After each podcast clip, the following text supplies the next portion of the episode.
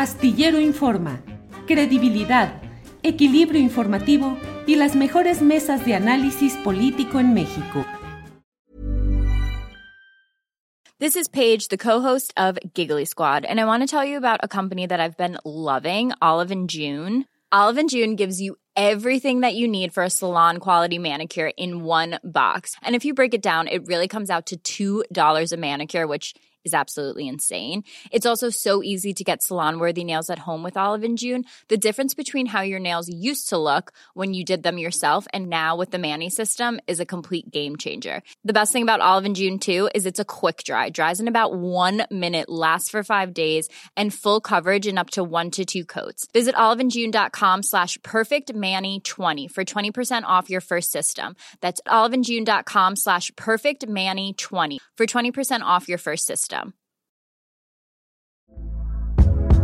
Hey there, it's Michelle Norris. I'm host of a podcast called Your Mama's Kitchen. When I travel, I'm usually looking for a way to find a taste of home when I'm not at home. And one of the things I love to do when I am at home is entertain. And Airbnb allows me to do that. When I was in California recently, I rented a house that had a great kitchen. And when we were sitting around the table, we we're all thinking, we're in someone else's house. Someone could be in all of our homes as well. If you have a home, but you're not always at home, you have an Airbnb. Your home might be worth more than you think. Find out how much at airbnb.com/slash host. Julio, checa la foto de Xochitl con Calderón y fíjate en los letreros que tienen detrás. Sí, Nico Doval, yo lo puse ayer mismo en cuanto tuve oportunidad. Por ahí seguramente tenemos las fotografías de este tema de lo que hizo Xochil Gálvez y además el video que puso recientemente. Y bueno, ahí está. Dice, me dio mucho gusto saludar esta mañana. Bueno, pero yo puse un tuit en específico donde me refiero a lo que está ahí atrás, que parecen ser indicativos de los servicios sanitarios. Y ahí, del lado de Xochitl, dice la chingona y del lado de Felipe Calderón, el chingón.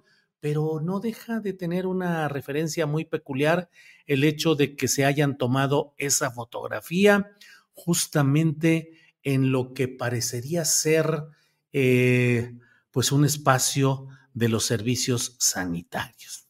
Cada, ahora sí que cada quien eh, hace o pone eh, el escenario o lo que más le, le llama la atención y bueno, pues esto ha sucedido. Estoy buscando el tweet que puse al respecto, no lo encuentro, pero ahí voy. Bueno, es que ha habido mucha información, muchas cosas interesantes. Ahí está. Dice, ¿por qué habrán escogido Xochitl Gálvez y Felipe Calderón como fondo de su fotografía?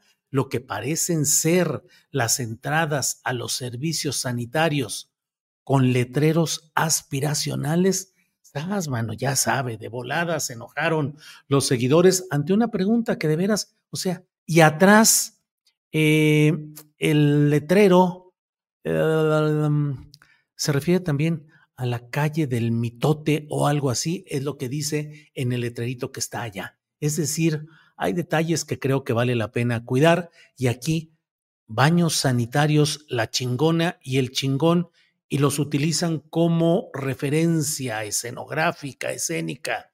Esos um, em, entradas o puertas que parecen serlo a los servicios sanitarios, bueno, pues ahora sí que cada quien y cada quien con sus uh, escenógrafos y sus estrategas. Hubo enojo, pero lo único que pregunto es por qué habrán escogido, realmente por qué lo habrán escogido eh, ese tipo de fotografía. Pero bueno, esto me da pie para hacer el comentario fundamental que quiero eh, presentarle en esta ocasión. Eh, Xochitl Galvez acaba de presentar un video que seguramente tenemos disponible en el cual se refiere específicamente al asunto de lo sucedido en Villahermosa, Tabasco.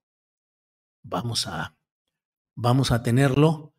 Em, bueno, en lo que lo encuentran y lo colocan, déjeme decirle en general, em, Déjeme decirle muy en lo general lo que veo respecto a esta visita de Xochitl Galvez a España, luego de haber hecho una visita a Estados Unidos. Xochitl Galvez acudió a España a una reunión que, entre otros temas, significa una decantación, una definición de lo que significan algunas de sus posturas ya en el tramo final de la, del proceso electoral presidencial particularmente. Xochitl Gálvez fue y se reunió con Felipe Calderón. Felipe Calderón, que es un personaje siniestro en la historia mexicana, un personaje que no solo cometió el fraude electoral junto con Vicente Fox para evitar que llegara Andrés Manuel López Obrador en 2006 a la presidencia de la República, sino que también instauró una forma expiatoria de sus eh, maniobras fraudulentas electorales al establecer la guerra contra el narco que le permitió asociarse inequívocamente con las principales agencias de Estados Unidos, con el gobierno de Estados Unidos y entregar parte del control de esa llamada guerra contra el narco a la supervisión y el apoyo de las fuentes estadounidenses. Felipe Caldeón Hinojosa instauró una guerra contra el narco de cuyas consecuencias aún seguimos viviendo y padeciendo. Errores en lo que es el tiempo actual, lo hay. La política de abrazos no balazos, desde mi punto de vista, no solo es insuficiente, sino que no ha podido frenar ese predominio creciente de los grupos del crimen organizado en nuestro país. No voy a detallar ni a enumerar la serie de hechos constantes criminales y sangrientos que suceden en nuestro país a causa de todo aquel lo que en su tiempo se llamó golpear el avispero sin tener absolutamente ningún control. El México, incluso durante los tiempos del desmemoriado y lenguaraz Vicente Fox, fueron tiempos eh, en los cuales los índices delictivos y el desbordamiento del poder de los grupos del crimen organizado no se desató tanto como sucedió con Felipe Calderón. Felipe Calderón, que hoy que están de moda las etiquetas en Internet acerca de narcopresidentes y narcopolíticos, eh, coloquémoslos en la guerra electoral que va sucediéndose. Ubiquémoslos en la guerra electoral y política de posicionamientos de etiquetas eh, generadas por la pasión partidista, por las uh, técnicas de guerra sucia, por la exageración de los presuntos flancos débiles del adversario. Pero si alguien merece una etiqueta de narcopresidente, eh, sin equivocación y sin discusión, sin análisis, sin inferencias, es Felipe Caldeón Hinojosa, quien tuvo seis años como secretario federal de Seguridad Pública a Genaro García Luna. Otro personaje siniestro que implantó durante seis años ese predominio de una narrativa del combate al, al, al, crimen organizado, los helicópteros, el personal enmascarado, las acciones sorpresivas, relampagueantes para tratar de impactar a la opinión pública de que se iba avanzando en ese terreno, cuando en realidad, según lo que ha sido ya acusado, procesado y está en espera de sentencia concreta, es Genaro García Luna, quien fue el socio, es decir, juntos, Calderón y García Luna desarrollaron en una sociedad, es decir, juntos, en búsqueda de un fin, la guerra contra el narcotráfico que terminó siendo señalada judicialmente en Estados Unidos como una acción en la cual García Luna, es decir, Felipe Calderón, colocaron al servicio del cártel de Sinaloa y de varios grupos del crimen organizado la estructura del aparato federal relacionada con el crimen organizado. A ese santo se ha ido a encomendar Xochitl Gálvez. Ha ido a España y se ha reunido con Felipe Calderón y ha hecho señalamientos y observaciones Xochitl Gálvez que hacen entender su adhesión a esa política criminal desatada por Felipe Calderón a partir de 2000, eh, principios de 2007. Eh, y por otra parte, eh, lo, la muestra como alguien que pareciera ser capaz de desatar una mmm, guerra contra el narco número dos, es decir, la réplica de lo hecho por Felipe Calderón. Pero además de ello, Xochitl Gálvez ha ido allá a España para reunirse, entre otros uh, aspectos, con la Fundación para la Libertad que preside Mario Vargas Llosa y que coordina los esfuerzos intervencionistas de un grupo de personajes latinoamericanos y españoles cercanos al partido Vox, que simple y sencillamente tienen una relación eh, en la cual pretenden eh, actuar en lo que ellos llaman la iberósfera, impulsando proyectos derechistas y de ultraderecha. Xochitl Gálvez, la presunta eh, partícipe en actividades trotskistas, presuntamente de izquierda, que jugó con apariencias eh, de favorables a la diversidad sexual, a la libertad de las mujeres para decidir sobre su cuerpo, incluso el coqueteo, así fuera, con mensajes en redes sociales favorables a gobiernos progresistas, pues creo que ha ido a España a develarnos de manera clara el rostro real de su postulado, de su presencia, de sus intenciones políticas, de lo que realmente busca y desea. Es preocupante porque mm, Xochitl Gálvez está desesperada y me parece a mí que vale la pena eh, señalar y reflexionar un poco acerca de dos puntos específicos. Uno relacionado o que deviene en el siguiente. Uno, Xochitl Gálvez parece estar convencida de que no tiene probabilidades de ganar electoralmente en la próxima contienda electoral. Eh, se ha dedicado mejor a viajar a Estados Unidos y a España en lugar de dedicarse al trabajo de organización que sí está haciendo Morena y que sí está haciendo Claudia Sheinbaum, que es el de tratar de reunirse con los grupos directivos, con los grupos de acción territorial, con los grupos de acción electoral en preparación directa de la campaña y el proceso electoral en cuanto al interés de Chainbaum y de eh, Morena y la 4T. Pero Xochitl Gálvez no está presente en las tareas de organización y de decisión de sus presuntas fuerzas de apoyo. Todo lo ha dejado Millions of people have lost weight with personalized plans from Noom, like Evan, who can't stand salads and still lost 50 pounds. Salads, generally, for most people, are the easy button, right? For me, that wasn't an option. I never really was a salad guy. That's just not who I am. But Noom worked for me. Get your personalized plan today at Noom.com. Real Noom user compensated to provide their story. In four weeks, the typical Noom user can expect to lose one to two pounds per week. Individual results may vary. Hey there, it's Michelle Norris. I'm host of a podcast called Your Mama's Kitchen. When I travel, I'm usually looking for a way to find a taste of home when I'm not at home. And one of the things I love to do when I am at home is entertain. And Airbnb allows me to do that. When I was in California recently, I rented a house that had a great kitchen. And when we were sitting around the table, we we're all thinking, we're in someone else's house. Someone could be in all of our homes as well.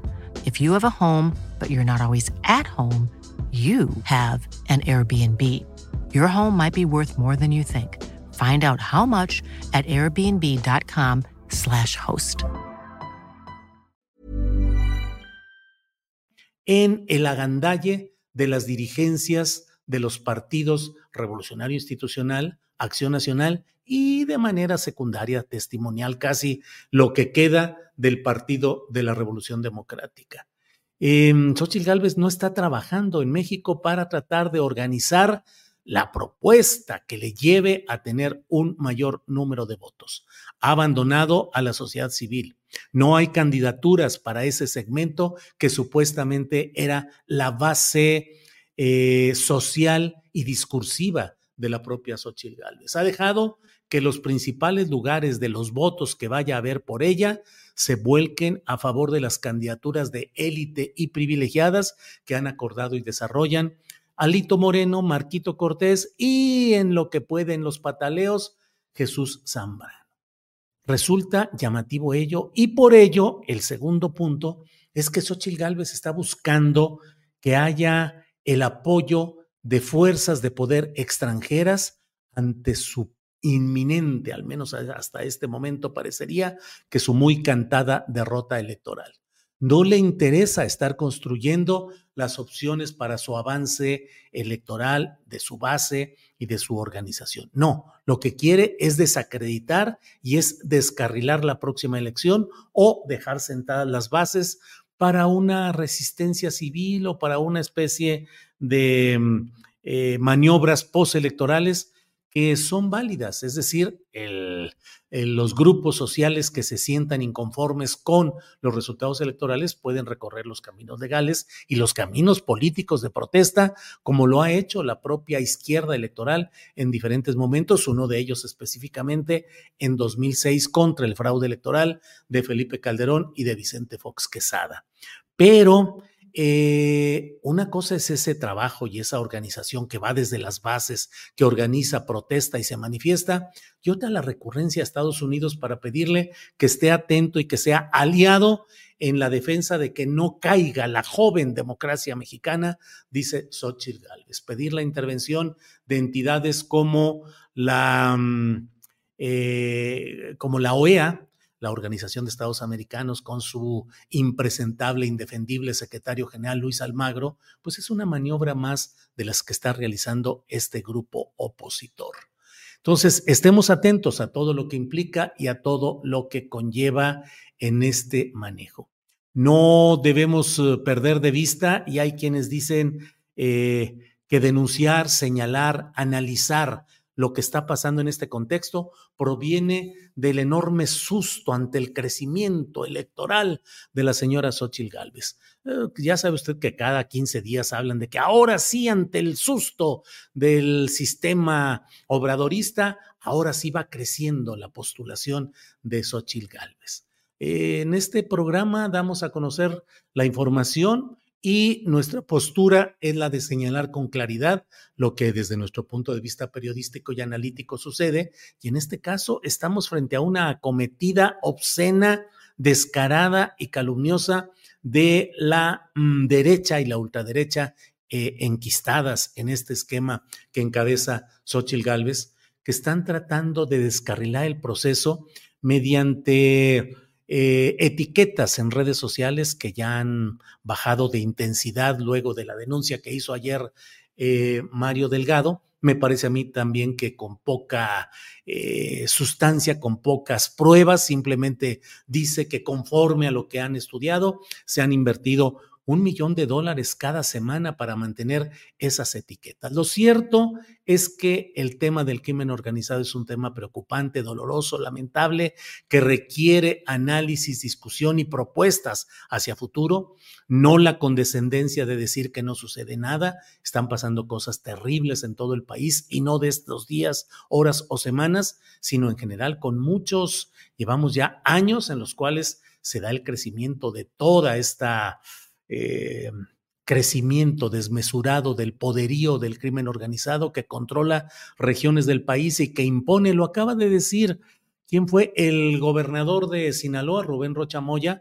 Ha dicho que en algunas partes de Mazatlán y en algunas partes de Sinaloa, mm, el crimen organizado está cobrando incluso eh, los recibos de luz que impiden que lleguen los trabajadores de la Comisión Federal de Electricidad y ellos se encargan de cobrarle a la gente eh, lo que corresponde a su consumo y garantizar que no se la corten, o lo cual nos da una muestra pues de lo mucho que está sucediendo en el país y desde luego temas como el de el sucedido ahora en Villahermosa, Tabasco. Espero si ya tenemos la, el video de lo que ha dicho Xochil Gálvez, porque me parece que también es indicativo de por dónde va la estrategia propagandística que tiene como un elemento sustancial a Max Cortázar, quien fue el coordinador de comunicación social de Felipe Calderón en la Secretaría de Energía, en la campaña presidencial, luego en Los Pinos, y que ahora está integrado como coordinador de comunicación social de Xochitl Galvez y desde su llegada se ha implantado esto que es como una repetición de aquella historia de López Obrador, un peligro para México, ahora es narcopresidente, narcocandidata. Es la misma historia de recurrir a la estridencia, a la mentira, a la exageración, con ánimo de generar un voto del odio y un voto del miedo. Miren, veamos esta intervención hoy de Xochitl Gálvez.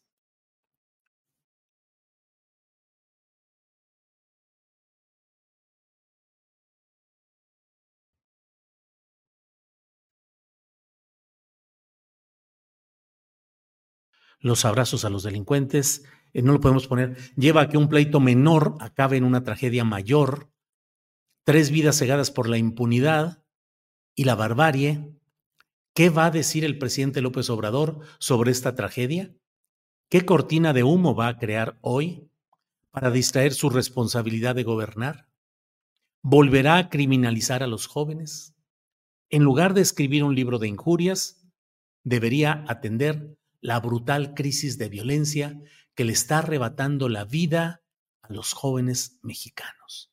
Eso es lo que dice Xochitl Gálvez. Leí el texto porque me dicen en producción que lo tuvimos que poner sin audio porque el audio trae música y usted no sabe las broncas en que nos mete la música.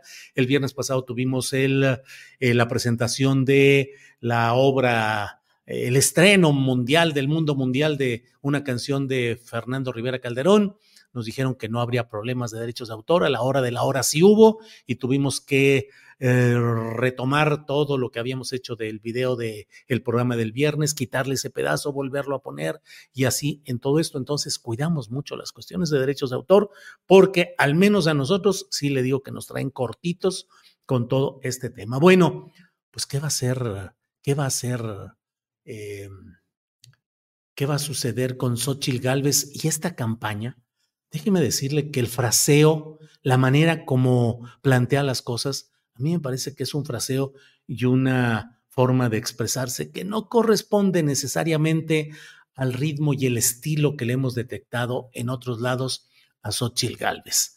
Lo que sí no me queda ninguna duda es de que estamos en presencia de una aceleración del intento de instalar el discurso del odio y del miedo, del miedo. Vea usted nada más lo que se ha dicho recientemente con una absoluta irresponsabilidad e infamia respecto a que ahora en el próximo presidente, en el próximo periodo presidencial, se podría intentar que eh, la propiedad privada, que el gobierno se quede con la propiedad privada y se invoca los, las propuestas hechas dos o tres años atrás por un Congreso Nacional del Pueblo Mexicano o algo así, que en ejercicio absolutamente soberano de su organización decidió proponer para ellos, entre ellos decir, vamos a hacer propuestas para cambios en la constitución mexicana y vamos a proponer X. Bueno, está bien, no ha habido ninguna propuesta presentada por Morena, no ha entrado ninguna propuesta así al proceso legislativo, ah, pero le han dado todo el vuelo del mundo porque es eso,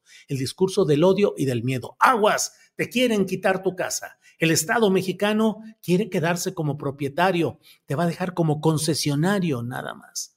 Y la verdad no ha habido la honestidad intelectual de quienes han propiciado este bulo, esta versión magnificada y engañosa, eh, de decir, bueno, efectivamente lo presentó una organización como puede haber mil, pero no ha tenido ninguna consecuencia legislativa, política, ni ha sido adoptada o promovida por Morena. Y en otro terreno, eh, también hay que decir, luego del otro lado dicen, ah, qué ignorancia de, en este caso, de quienes eh, señalan este tipo de hechos, porque dicen que se reformaría el artículo 139 o se propondría un artículo 139 de la Constitución y la Constitución solo tiene 136 artículos. Es cierto, pero lo que propuso ese Consejo, Congreso, Consejo del Pueblo Mexicano, así fue no sé si en su propuesta aumentaron otras propuestas de nuevos artículos constitucionales que llevaron a correr el numeral hacia el 139. Eso no descalifica la propuesta que hicieron, pero tampoco el manejarla tramposamente es ninguna realidad. Para que te enteres del próximo noticiero, suscríbete y dale follow en Apple, Spotify, Amazon Music, Google o donde sea que escuches podcast te invitamos a visitar nuestra página julioastillero.com.